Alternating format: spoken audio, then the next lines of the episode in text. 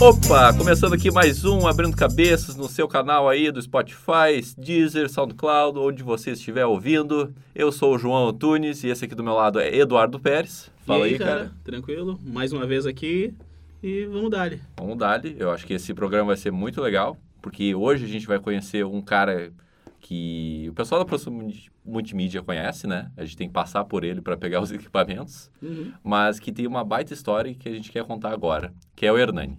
Tudo bem, Hernani? E aí, Certo? pessoal, tudo bom?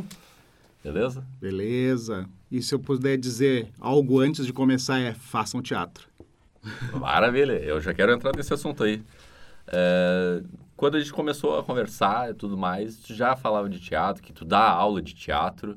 Queria saber quando que começou esse teu interesse por teatro? O que te inspirou? Então, esse ano é um ano muito importante para mim, que é o meu ano de formação. E é o ano que eu faço 40 anos. Uhum. Então, para falar sobre teatro, nós vamos ter que voltar a 25 anos atrás. Que quando eu comecei a fazer cosplay. Ah, Teatro. 25 anos atrás, cosplay ainda. Cosplay. Bah, Se um dia vocês pesquisarem nas notícias de cosplay do Rio Grande do Sul, vocês vão ouvir falar na família cosplay. E eu fiz parte da família cosplay. Olha aí.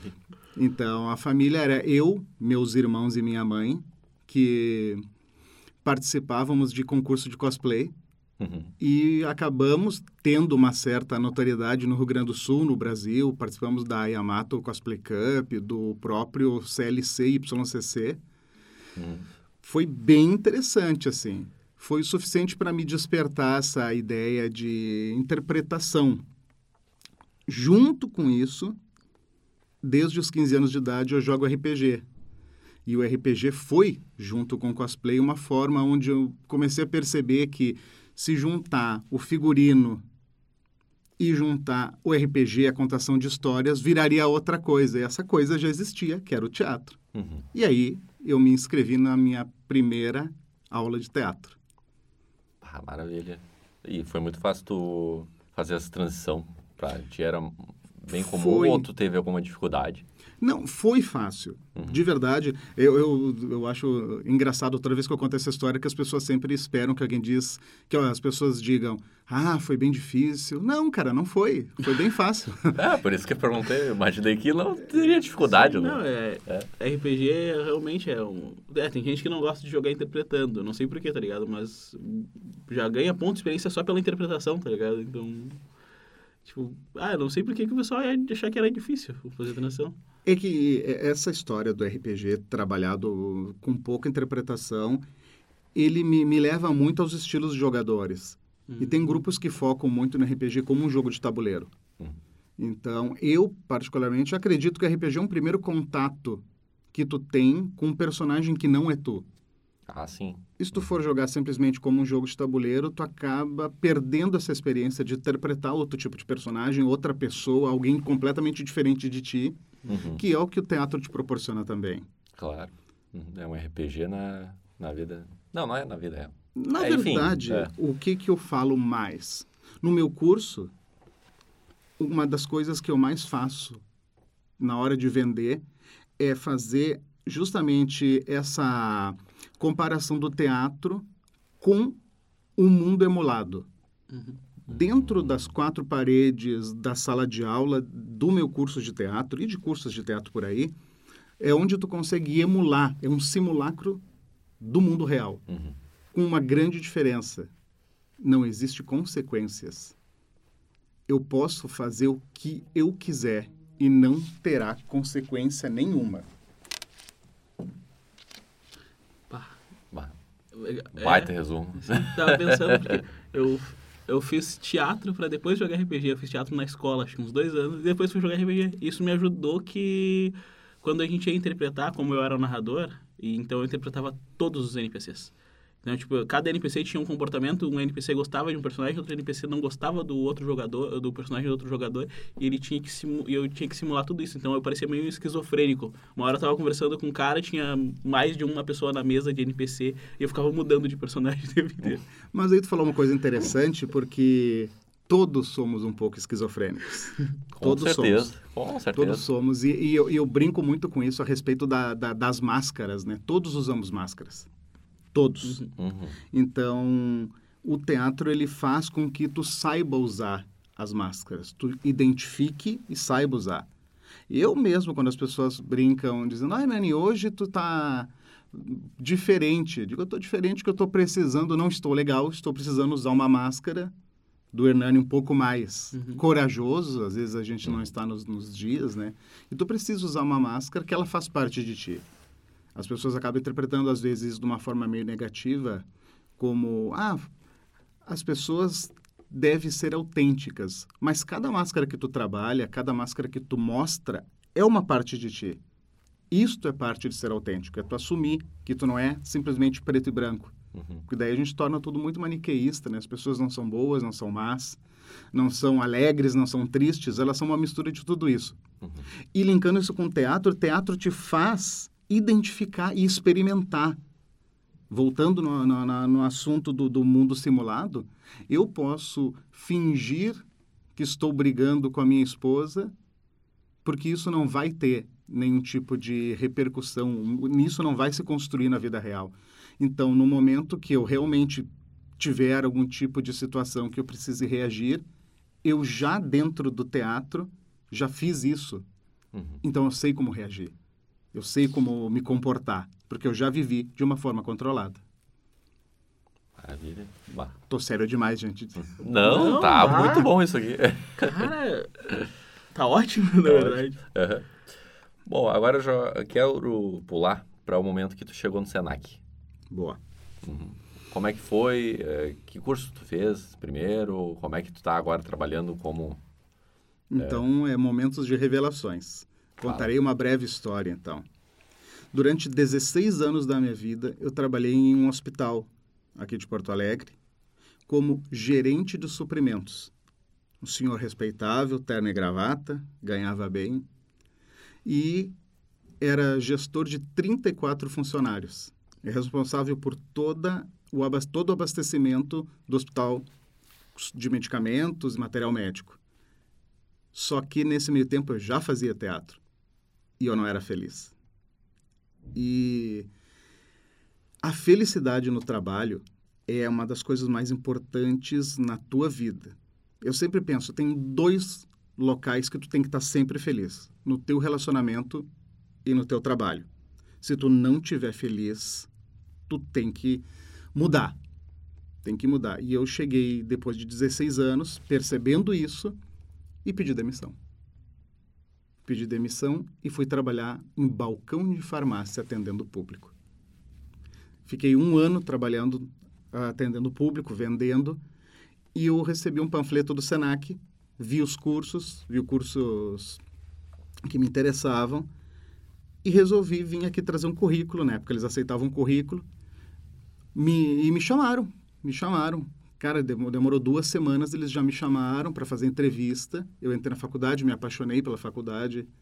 E daí eu pensei, nossa, nossa, é uma ótima oportunidade, porque na entrevista de emprego eu fiquei sabendo que os funcionários teriam 60% de desconto nos cursos de graduação.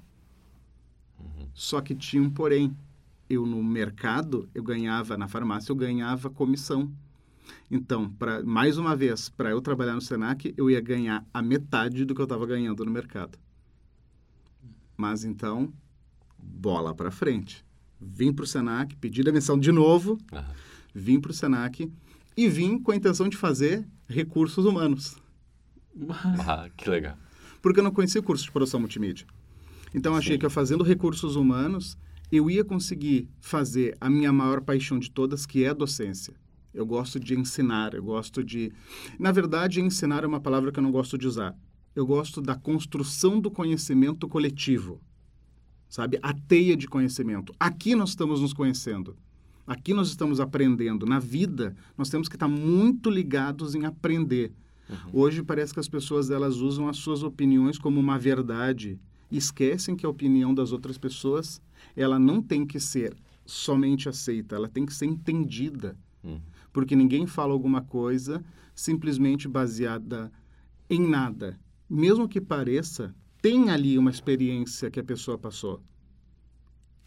Pode ser certa, pode ser errada, pode ter sido mal interpretada, mas Uhum. existe um porquê. Ah, eu falo às vezes baseado em porra nenhuma mesmo, né? Assim, ah, eu, eu, eu, sempre brinco que eu tenho um talento de defender coisas que eu não acredito com veemência, assim, tá ligado? Mas aí, como tu falou, é um talento. Mas daí, depois de descobrir o curso de produção multimídia, eu comecei a fazê-lo e, e a partir daí, gente, isso já se foram dois anos e meio e esse é meu ano de formação. Bah, que triste. Que show. Muito bom. Sim. E eh, tu vai seguir como professor, então tu pretende... Então, esse último semestre, né? Então, estou fazendo sete disciplinas para me formar, Bah. mais o pós-graduação, tudo ao mesmo tempo. Nossa. Ou seja, para quem está me escutando, são dois TCCs, galera. Dois TCCs.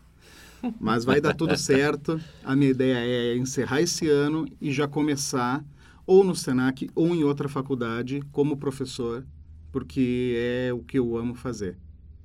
Cara, eh, dois TCCs, tu trabalha... Tu joga videogame, acompanha o- as séries que tu gosta? Então, tem que ter. Daqui a pouco tu vai falar pra gente, eu sou um deus, criatura, é ridículo. Mas isso me faz dormir três horas por dia, né? Eu Ah, tenho, eu sim. acabei me organizando que antes de dormir eu olho um episódio de uma série que eu gosto para relaxar, porque senão não dá. Ah, sim. Uhum. Esqueci de falar que juntando isso eu dou aula de teatro nos sábados. Vai dizer Vai, que é tem algo bom. no domingo. Sim, no domingo é trabalho. domingo é trabalho. Mas o ano tá acabando, gente. O ano tá acabando. Queria que tu falasse sobre o teu audiodrama, que eu já ouvi várias vezes aqui, sempre quando tu tá mostrando aqui no estúdio pra alguém, eu entro, eu invento de entrar pra ouvir.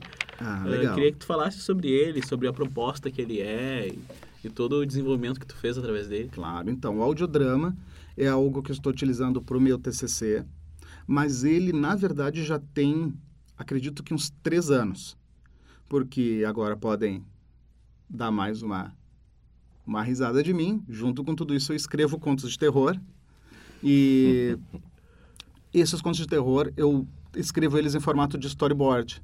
Eu tenho um- uma questão da escrita pura, eu não, eu não consigo desenvolver escrita pura, porque eu sempre acho que falta alguma coisa, então eu escrevo em formato de storyboard e blocos de anotações. Funciona para mim, eu- é aquela coisa de escritor, né? Eu escrevo só para mim, mas as pessoas que têm lido têm gostado, têm achado interessante. E para o TCC, eu resolvi juntar isso, todo esse universo de terror que eu desenvolvi, para um audiodrama. E está funcionando bem legal, cara, porque um audiodrama de terror é um audiodrama que te insere dentro daquele mundo sombrio e eu posso apresentar os personagens e nada como, mais uma vez reforçando, fazer aquilo que se gosta. Eu sei, é- é- parece ser piegas, né? Mas é difícil fazer o que se gosta. Uhum. No mundo onde tem grana envolvida, é difícil. Então, eu estou tentando esse... É o primeiro passo, o TCC deste projeto do Darkcast é o primeiro passo. Mas a ideia é de- difundir, é tentar tornar realmente isso um negócio. Uhum. Estou apostando todas as minhas fichas nisso. Sim. Mas esse lance de fazer realmente o que tu gosta é muito, muito real, porque eu vim pro Senac exatamente. Eu ia fazer economia, só que eu larguei a economia pra, pra fazer produção multimídia, porque, bah, eu fiquei fazendo tanto tempo coisas que eu não gostava de fazer, tá ligado? E eu resolvi, ah, tipo, desde a escola, ah, o cara é obrigado a fazer coisas que Mas ele tu não sabe quer. que grandes fotógrafos, produtores de cinema vieram da economia, né? O Rodrigo Teixeira, o Sebastião Salgado, eles fizeram economia. É, não que eu não goste, eu não cheguei a fazer economia, tipo, eu Hum. tava pra entrar, tá ligado? Tipo, só que aí na hora me deu uma louca, tipo, eu, ah, vou fazer, vou, vou fazer algo que eu gosto, vou fazer algo que eu me divirta fazendo, tô Ah, cansado de claro. fazer coisas que eu não quero fazer. E foi bom, tipo, mas o... E pior de tudo é que eu gosto a full de economia.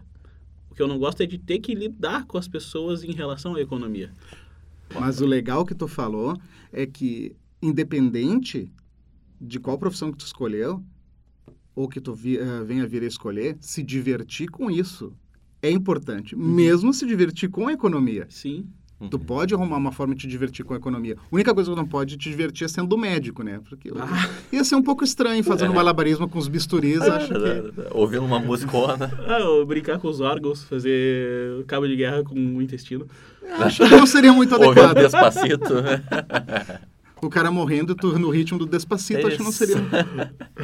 Eu acho que não, Nossa. não dá, né? Eu acho. Eu- Bom, eu- agora eu quero voltar um pouco no teatro. É, qual foi a principal coisa que ele mudou na tua vida? O teatro, ele me ensinou que não existe padrão. Principalmente, se eu, se eu precisar, olha, se eu precisar explicar realmente o que, que o teatro, para mim, passou mesmo foi, tudo é permitido. Tudo é permitido. Dentro do teatro. Então, se tu tem vontade de fazer alguma coisa, experimenta no teatro.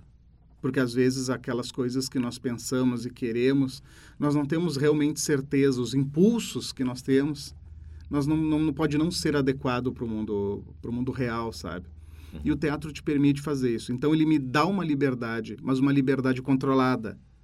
Então eu estou com vontade de testar, de me vestir, do que for, enfim, criar o personagem, eu vou para o teatro.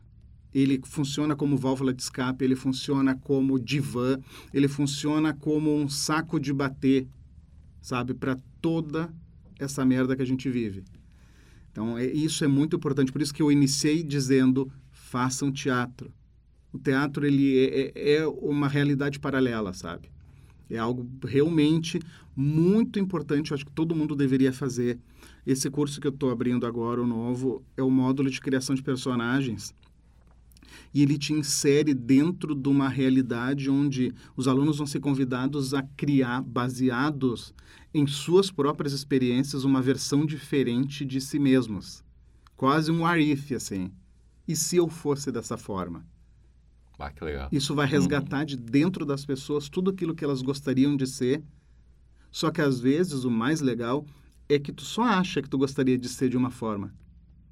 E tu nunca teve a oportunidade de provar. O teatro te permite tu trazer essa forma que eu sempre quis ser e tu vê o quão eu não gostaria de ser a forma que eu sou. Ou a forma que eu gostaria de ser. É, ou ao contrário, tu descobre que nem tu sendo daquela forma que tu gostaria de ser é o ideal pra ti também, Exato, né? exato. Porque ali tu vai ter a reação das pessoas, tu não vai estar sozinho. Uhum. Bah, que louco. Fiquei pensando nisso. Tipo, agora é um papo de criador para criador que, tipo, quando eu criei uma história minha, eu- basicamente eu criei três personagens. Eles não seriam... Tem um que é o principal, que basicamente ele teria... Eu fiz isso quando eu tinha 12 anos. Eu assistia muito anime e basicamente era um... Era exatamente, tinha o mesmo comportamento que eu. Era igualzinho a mim. E o outro era o herói shonen de batalha, que era o herói, era o Goku, Naruto, que era o que eu queria ser quando eu tinha 12 anos. E o outro era o vilão, ele tinha todos os meus defeitos, eu botei no vilão. E o personagem que era exatamente igual a mim, ele tava o tempo inteiro tentando ser igual ao herói shonen. Ah, na verdade. história. Eu, tipo, eu fiz isso com 12 anos. E às vezes eu penso que eu era tão inteligente quando eu era pequeno, hoje eu sou um bosta. tá tipo, Isso acontece às vezes. A criatividade, ela vai nos dando umas rasteiras, cara. assim, Ah, sim. Mas, tipo, o legal de- da multimídia é que ele despertou esse lado criador de novo em mim. Então, voltei a fazer bastante coisa. Mas falando em criatividade, agora tu falou, eu fiquei aqui pensando. A criatividade tem um erro que as pessoas acabam pensando, e eu acredito que vocês vão concordar comigo, Uhum. que ela vai muito da questão do talento, do dom. Aham. Ah, Hernani, tu tem o dom de criar. Eu escuto muito isso. Tu tem o dom da onde tu tira. Cara, Aham. não existe mágica. É treinamento. Não se ensina dom. Tu não tem o dom de tocar. Tu toca porque tu trabalhou, tu, enfim, estudou, Uhum. estudou instrumentos, estudou as notas, assim a criação. A criatividade, tu precisa entender o que tu está fazendo. Não existe mágica. Uhum. É, eu tive aulas de desenho aqui no Senac também. E eu fiquei pensando, ah, não vou ser desenhista, vou fazer essa cadeira para passar, porque é, não vou ser desenhista. E eu percebi que eu fazia coisas bem legais, até eu posso mostrar para vocês. Eu estou usando um caderno agora, Sim. que eu desenho. Daí eu desenho umas coisas aqui. Ô, meu, tu devia desenhar Mas, mais. tá é, é, pois é, as pessoas falam isso. Daí eu mostrei pra minha mãe, daí minha mãe falou, nossa, tu tem o dom, eu queria ter o dom que tu tem pra desenhar. É, exato. Só que é, algum, um ano atrás eu não sabia Sim. porcaria de nenhuma de desenho, tá ligado? Então, é, Ah, cara, que é só tu querer, pior só tu ir atrás, é só... É meio, de novo, é meio piegas. É pior que Mas- às vezes é um pouco que te deixa puta, assim, tá ligado? Ah, eu queria ter muito esse dom aí. Tu olha pra pessoa, tu não sabe o quanto eu me fudi estudando É, pra fazer isso É, aqui, tá é ligado? verdade. Sim. Não, no caso do desenho, não- Ah, sim, no mas... caso eu nem... Não, mas tu eu sentou fiquei, aí, a- a Eu fiquei Ana- só um tempo, concentrado, Sim, desenhei, sim, daí... mas a eu- Ana chegou e te explicou, se tu não tivesse passado pela explicação de como fazer, Ah, porque sim. é o que acontece, muita gente tem preguiça até de botar um vídeo no YouTube, ah, vi 20 minutos ensinando a desenhar, ah, não vou, tá ligado? Tipo, ah, tô 20, 20 minutos em como ensinar a dedilhar no violão, ah, não vou. Ah, o cara falando sobre criação de personagem, às vezes os caras não querem assistir. Tem muita gente que assiste, eh, tem um público bem grande, mas tem um pessoal que tem preguiça, e depois fala, ah, tu tem um dom. E é esse público que assiste, o público que se desenvolve, que são os que se destacam. Uhum. É isso que as pessoas entendem, que é a sorte, né? Uhum. que fulano tem sorte, mas não, na verdade, hoje em dia nós temos que ser o destaque. E o destaque, infelizmente, se rebaixou a simplesmente se esmerar. Uhum. Hoje, para tu te destacar, é só tu te importar, é só tu trabalhar. É. Tá muito baixa a régua. Infelizmente, tá muito baixa. Uhum. Ou felizmente, né? Para quem, pra quem trabalha e quem Sim, procura. Sim. Por que É. tu acha que tá muito baixo? porque as pessoas elas estão muito superficiais, porque a informação, as pessoas que eu digo em relação a conhecimento, Uhum. está muito superficial. Hoje, se eu te fizer uma pergunta que tu não sabe, ela tá na palma da tua mão. Uhum. Ela tá no Google, e, ela... e isso não é ruim, Uhum. isso é bom, mas isso acaba te viciando na ferramenta. E algo que tu só tem a resposta sem ter tido que pesquisar, simplesmente pelo conhecimento absorvido, tu não chegou a, a- a pensar a respeito. Tu simplesmente obteve a resposta. Porque se eu te perguntar hoje o que é teatro, se tu não souber, tu vai buscar ali uma definição. Uhum. Tu não pensou a respeito. Nesse sentido que eu digo, no momento que tu pesquisa, tu acaba criando vários conceitos e não, não- e não simplesmente achando aquela resposta que tu procurou, mas sim tu acha todo o universo envolvendo aquilo e como se obteve aquela resposta. Ah, com certeza. Uhum. Uhum. Tem um cara que tô assistindo que é sobre música, assim, sobre... Daí, eu tô reparando bem mais o que que é o cara... é, o cara cantar bem e o cara que canta mal. Eu sei, é, eu agora eu sei identificar um pouco as nuances. Não, Sim, não sou sim. especialista, né? Mas, mas é algo que totalmente fora da minha área. Eu não entendo nada de música, não entendo nada.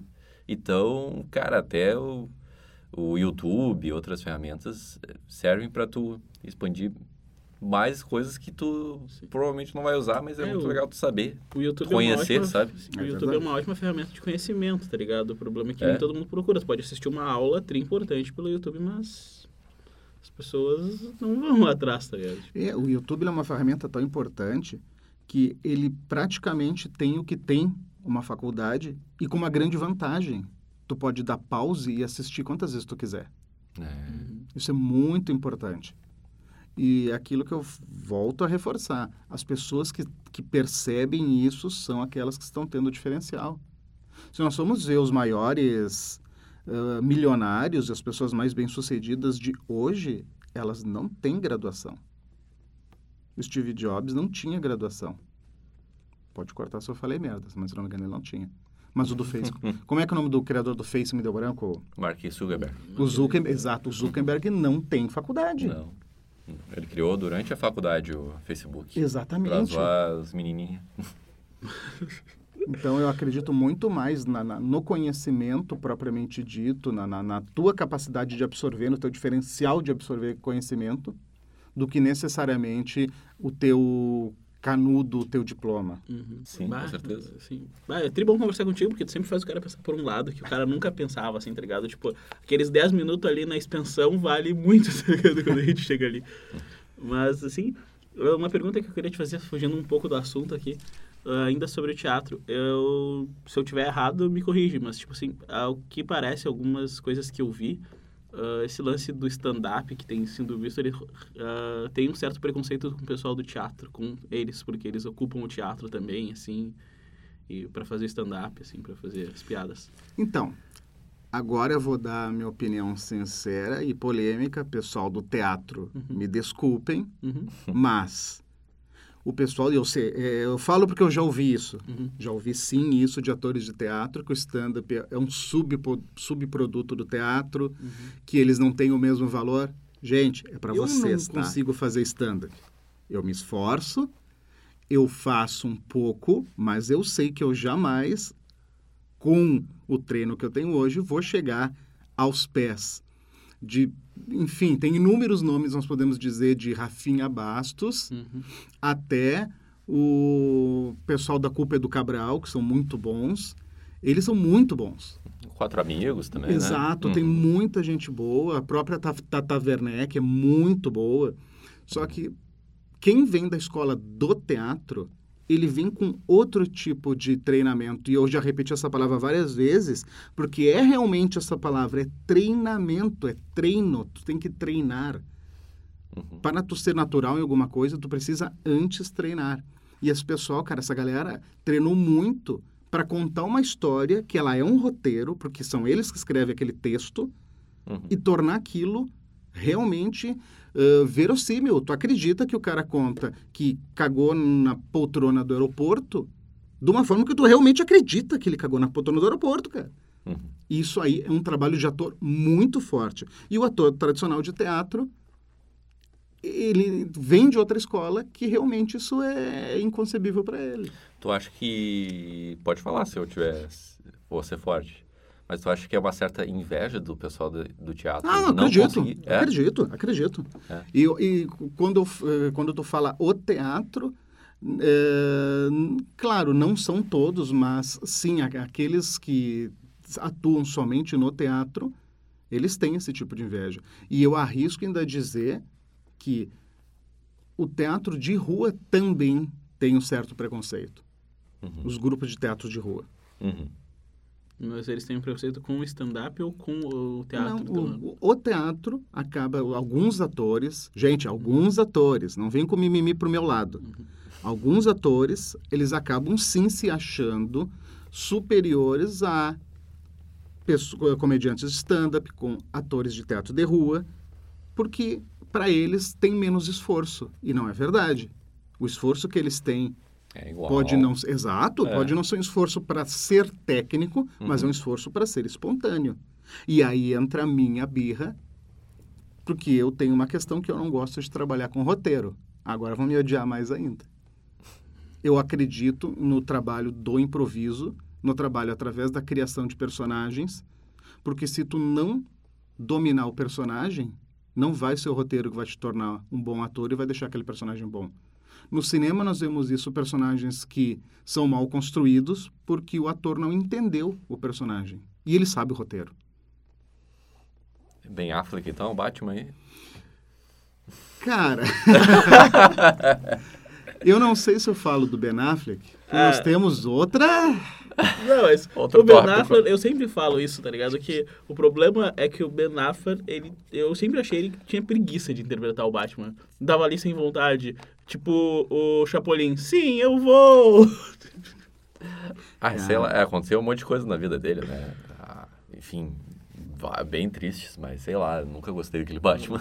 Ah, mas. Ah, tipo assim, ah, o cara cansou de. Inter... É, eu sempre falo, bah, o ator de Hollywood deve ser meio mimado, tá ligado? Aí, eles, sempre que eu falo, ah, eles estão interpretando há muito tempo esse papel, eles não querem mais. Pô, quem é que cansa de ser o Homem de Ferro? Quem é que cansa de ser o Batman? Quem é que cansa de ser o. Eu mudaria, eu mudaria essa tua frase pra quem é que cansa de ganhar dinheiro? Aham. Uhum.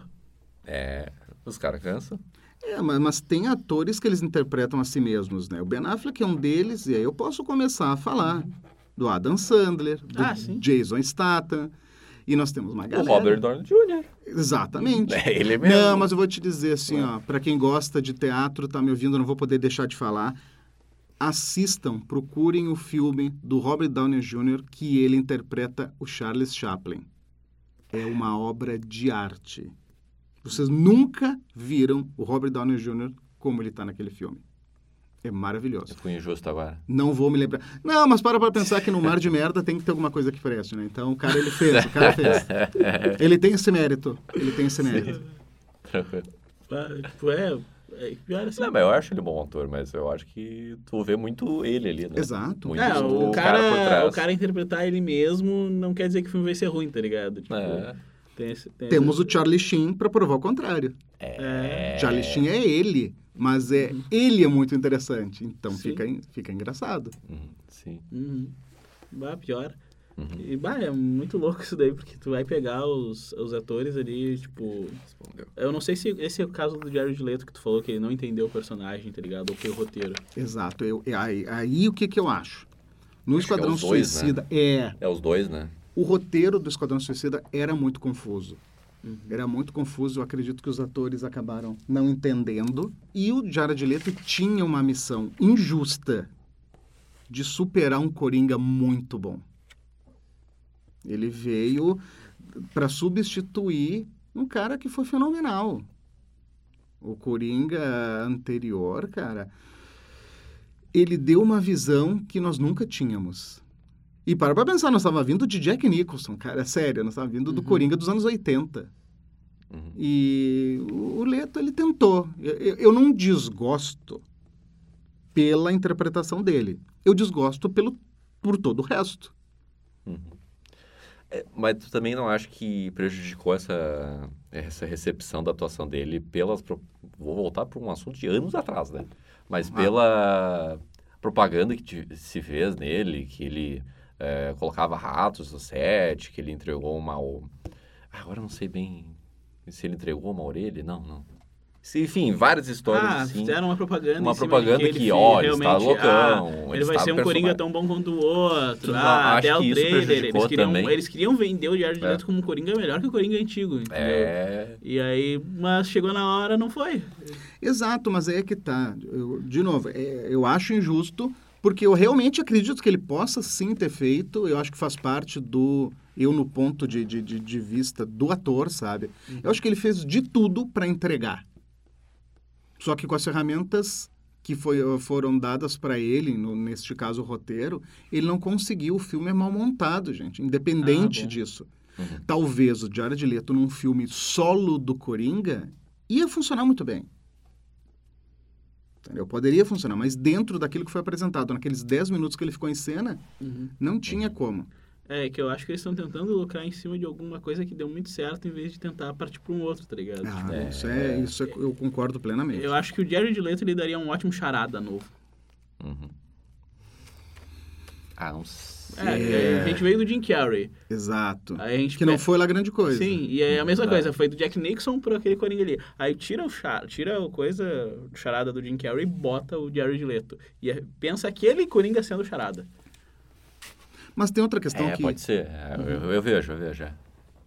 É, e tem outra questão que a gente não pode esquecer. Nós estamos vivendo a era, uma era de heróis, mas ela não é exatamente uma era de heróis.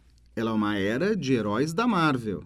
Uhum. Para tu conseguir entrar com outro tipo de personagem, tu tem que ter muita coragem. E a DC não teve essa coragem, a Warner não teve essa coragem. Uhum. Eles tentaram fazer um meio termo entre a ideologia mais sombria deles com os filmes mais engraçados da Marvel. Eles estão no meio do caminho. Eles não têm identidade. A Warner não tem identidade com os filmes de heróis deles. Uhum. Então não vai ser um ator que vai salvar, infelizmente. Não. Sim. Eu tô apostando tudo no trailer, de novo, erro meu, mas tô, tô apostando no trailer do Coringa do Joaquim Fênix, porque Eu eu, também. tô enxergando. É, ali eu tô enxergando o papel. Também, também. Papel de ator, construção de personagem. A- ali eu tô, tô vendo dedicação, cara. Nossa, eu tô muito ansioso pra esse Ah, filme. eu já, eu já desisti da DC. Pra mim, a DC é igual aquela mina que quer voltar com o cara e diz que vai ser diferente. é isso, só que aí diferente é muito pior, tá ligado? Sim. E aí, tipo, de- ah, Sei. eu já cansei da DC, tá Ah, eu ligado? tô confiando. tô Mas é que eu fiz uma coisa, eu não tô enxergando esse como um filme da DC. Eu tô enxergando isso como um filme do Joaquim Fênix. Ah, bom. Eu tô enxergando um filme solo, assim, Exato. redondo, que não vai se conectar a nada. Ah, ele, É. se der certo, eles vão querer fazer conexão. Tá? nem me É, ah, meu, Não é, a, D- fala é a isso. DC, é a DC, tá ligado? Se der É. certo, eles vão querer conectar com não sei o que, com aquilo outro e... É, fazer umas pirofagia ali. Pirofagia. Mas tá, eu vou entrar. Eu tô sempre voltando no teatro, né? Porque eu acho que. Por favor. Eu acho não, é a tua. eu, eu, te, eu olho para ti e eu vejo teatro. Tudo bom. É. O que, que, tu acha que é, a gente estava falando antes do, do, dos atores de teatro mais conceituais, mais sérios, uh, que estavam perdendo espaço para o pessoal de stand-up? O que tu acha que falta para eles conquistarem de novo esse público e vai teatro, ver peças mais grandiosas, mais complexas, entre aspas? Então, eu não acho que foi uma questão de perda de espaço, mas mais uma questão de falta de adequação. Porque o público que vai em stand-up não era o público que ia no teatro. Uhum. Então, eles não perderam. O teatro continua com o mesmo público. Isso é muito triste, porque o teatro não aumenta o público. Hoje, quando tu fala para qualquer pessoa que não costuma ir no teatro sobre teatro, a visão que eles têm, eu acabo fazendo muito isso, principalmente para captar novos alunos para o curso, porque esse curso que eu tenho, ele, ele é totalmente voltado para pessoas que nunca fizeram teatro. Eu não quero formatores. Eu quero formar pessoas que se entendam melhor, que resgatem a arte dentro de si. Dali para frente, se eles quiserem se tornar atores, é uma escolha deles. Mas a ideia é resgatar a arte e fazer as pessoas entenderem que a arte existe dentro de cada um.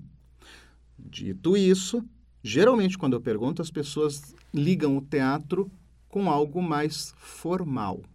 As pessoas ainda hoje têm aquela ideia do teatro é igual a Hamlet, teatro é igual a Voltaire, teatro é igual, é igual a Stanislavski. E não é. O teatro, ele mudou, mas ainda não mudou o suficiente. Eu acho que o nosso teatro nacional, ele é muito nichado dentro das próprias ideias. Não só como o cinema também, o cinema nacional. Exato. É, o cinema... É a mesma é. coisa que acontece com o cinema nacional. Uhum. Ele teve, o Tropa de Elite, ele foi muito importante. E eu vou dizer para vocês, eu acho que tem outro filme que foi o, o... É que nem eu brinco, que o Blade, para mim, foi o filme que lançou a Marvel e para mim, no cinema nacional, Dois Filhos de Francisco, mesmo sendo, seguindo a formulazinha do cinema nacional baseado em, em história real, ele foi um filme muito bem produzido. Uhum. Eu acredito Sim. que não teria Tropa de Elite uhum. sem ter tido o Dois Filhos de Francisco. Porque ele foi um grande sucesso, foi um filme muito bom. Uhum. E tra trazendo isso para o teatro, eu enxergo que o stand-up popularizou o teatro. Ele popularizou. Hoje as pessoas lotam os, teatro, os teatros para assistirem show de stand-up. Assim como não vou poder deixar de citar os Barbichas com o improviso, que eles levaram o teatro para fora do teatro, eles levaram para o YouTube. Uhum. Eu, eu sempre fui um grande defensor de que não se assiste peça de teatro filma, pela televisão, porque tu perde totalmente o, todo o envolvimento, tu perde o olhar do ator no teu olho, tu perde as pessoas do teu lado, a reação de todos. Mas os barbichas conseguem, através daquela receita de pequenos jogos que tu pode colocar, tu não precisa assistir um espetáculo inteiro, tu assiste 10 minutos é. com o jogo, uhum. tu consegue ter a mesma, a mesma óbvio que não, mas tu consegue sentir como se estivesse na plateia. Uhum. Então, voltando no assunto, eu acho que o teatro tradicional, tanto em formato teatro italiano, aquele formato da cadeirinha com as pessoas lá em cima, ele tem que se renovar. Ele tem que se renovar, tem que trazer um pouco mais desse mundo mais, mais despojado, eu colocaria assim. Eu concordo com, com as pessoas. Eu acho que o teatro ele ainda tem essa cunha muito formal. E eu acho que essa visão também foi muito estabelecida por outros filmes também, né? Quando os personagens vão para o teatro, sempre é algo... Ó, exato, assim, né? exato. É... Eu acho que é, é, é, toda essa construção, isso tem que ser desconstruído. Uhum. Eu sou uma pessoa que eu acabo brigando bastante com as pessoas do teatro, vocês já devem ter percebido. Sim. Porque eu tenho essa, essa visão de que realmente tem que mudar o teatro. Ele ficou para trás. Eu acredito muito que teatro é a arte principal, junto com a música, são as duas artes que fazem o ser humano relaxar, viajar, mudar completamente seu estado de espírito. muito mais do que qualquer outra. Uhum. Mas é preciso evoluir. A música evoluiu. Sim. Mudou. Não sei se evoluiu. É, não, evolução nem sempre é pra bom, mas tipo, é, eu tenho a mesma discussão com os músicos, é, basicamente que tem com o teatro. Eu digo que, ah, quando eu vou, eu entro numa banda de rock, os caras falam, ah, ninguém quer me ouvir. Ou eu tenho um amigo meu que, por exemplo, ele faz músicas muito complexas. E eu chego pra ele e, eu gosto das músicas dele. Ele fala, bah, Eduardo, só tu gosta das minhas músicas, uma vez ele falou pra mim. Aí eu disse, sim, meu, eu gosto das tuas músicas porque eu entendo a dificuldade que é pra executar elas. Mas a guria que mora na frente da tua casa, ela tá nem se tu tá fazendo um ré com sétima do caralho a quatro. Ela quer saber se a música comunica com ela. As pessoas ouvem música pra ah, se comunicarem com a música. E não porque o cara toca muito bem. E aí essa é a diferença que os músicos não conseguem dividir o eu sou muito bom to- to- tocando isso com a minha música é útil pra alguém, tá ligado? Concordo. Então, tipo, e aí eles ficam revoltados, ah, não sei o quê, porque ah, eu já falei isso aqui num programa sobre música brasileira. Que, ah, o- tem muito roqueiro que fala que o sertanejo roubou o espaço que tinha do rock. Não, porque depois que surgiu o Restart ah, e Cine, ah, o o próprio roqueiro começou com um discurso meio homofóbico de que tu fez música de amor no rock, tu é viado. Então vamos começar a fazer música que não é de amor. E começaram a fazer uns rock transcendental pra se ouvir no fim da tarde Meio tomando chá é... tá ligado? Ah, começaram a fazer um- umas músicas transcendental pra ouvir no fim da tarde tomando chá. Só que aí, os, que aí ficou sem ninguém que fala de amor. Mas todo mundo, ao menos uma vez, se apaixonou na vida. Mas o rock fala de amor desde sempre. Sim, só que aí começaram a vir com esse discurso imbecil, tá ligado? Mas eu vou de novo bater naquela tecla. Realmente, o público que escuta sertaneja era o público do rock? Era. Era o- as pessoas migraram do rock para escutar sertaneja? Acho que não. Era. Sim. não. A guria que ouvia Reação em Cadeia com 15 anos... A reação hoje- em cadeia não era rock, cara. Não, mas... Exatamente. Era uma sertaneja Sim. com Sim, solo ouvia- de guitarra. sim, a guria que ouvia Reação em Cadeia, que ouvia CPM 22, ou que, até que ouvia Capital Inicial com 15 anos, é a mesma que hoje, aos 24 anos, está ouvindo Jorge Mateus. Porque é, é, É a mesma forma de comunicação, só mudou, os instru... só mudou a- o peso dos instrumentos. nesse caso eu vou ter que dar uma de Glória Pires, então. Não sei opinar. Não, é claro, a, a guria que ouvia heavy metal... ah, Eu acho que nem todos são assim, então, cara. Não, a guria que ouve heavy metal, ouve heavy metal até hoje. É, esse é um público que ele é realmente... E por incrível que pareça, eu, quando eu toco... Quando eu tinha banda, eu não tenho mais, ainda toco, mas, tipo, quando eu tinha banda, minhas músicas eram tudo umas músicas de fresco. E eu sempre... O pessoal me zoava ou me ofendia quando eu ia tocar. O único lugar em que me respeitaram foi um lugar onde os caras eram tudo metaleiro. Eles entenderam que a minha música era de fresco e eles ouviram Mas eu acho que tem duas versões dessa moeda aí. Eu acho que tem essa tua história de migração pro sertanejo, mas eu acho Uhum. que também tem a, a origem do sertão, do menino que tocava Ah, lá mas quando eu saí de Sim, casa. Mas esse mãe- cara aí, ele já. Ele, tam- ele não migrou pra esse novo sertanejo. Ele estagnou ali, né? É, ele ainda ouve Chitãozinho Chororó. Ele não. ele- esse pessoal aí, ele não passou. Esse pessoal que gosta do sertão e tal, eles não, eles não passaram pra esse novo público sertanejo. Não é o mesmo público. Mas será que isso não é também uma questão de mídia?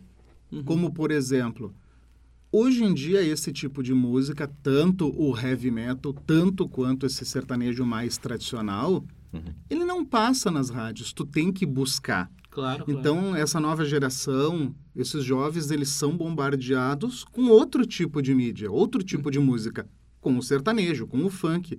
Então, o que, que eu penso? Eu tô com 40 anos.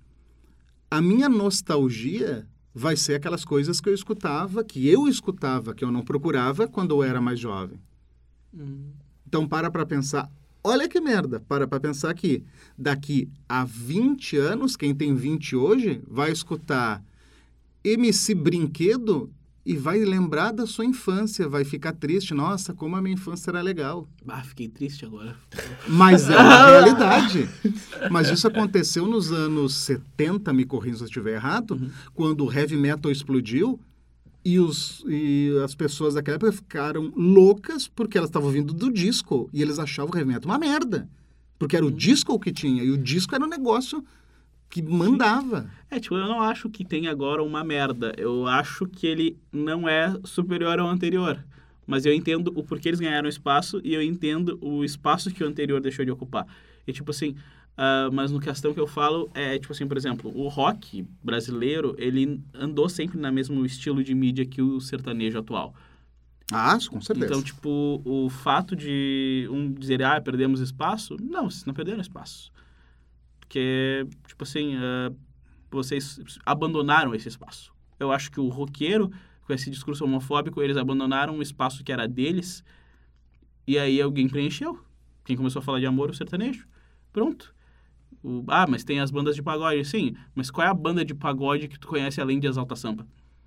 Ah, vai falar os travessos, não sei o que. Sim, cara, mas banda grande de pagode que o Brasil inteiro, até os gaúchos. Ah, hoje em dia não. Hoje Sim, tipo. dia é bem complicado. É, cara. tipo, aí, aí o cara vai pensar, ah, não. Mas é tipo, essa é a visão que eu tenho. Aí os roqueiros ficam bravos comigo.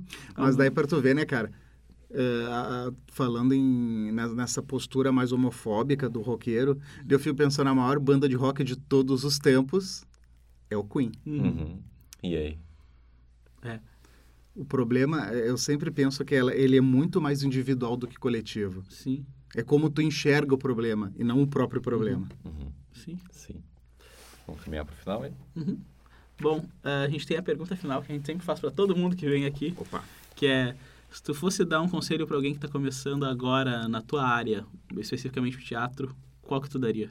Em uma frase, que normalmente é o título do programa. A frase que eu digo é a frase que realmente compra todas as brigas com todas as pessoas uhum. da arte, não vou dizer só do teatro, Sim. da arte, que é arte é negócio. Ganhe dinheiro com a arte, senão tu é só um cara tocando violão na praça. Momento de reflexão agora. Do caralho. Ah. Não precisa falar mais nada. É isso aí. Acabou. Valeu, cara. Muito obrigado por ter vindo aqui, sério mesmo. Então é isso aí. Até a próxima.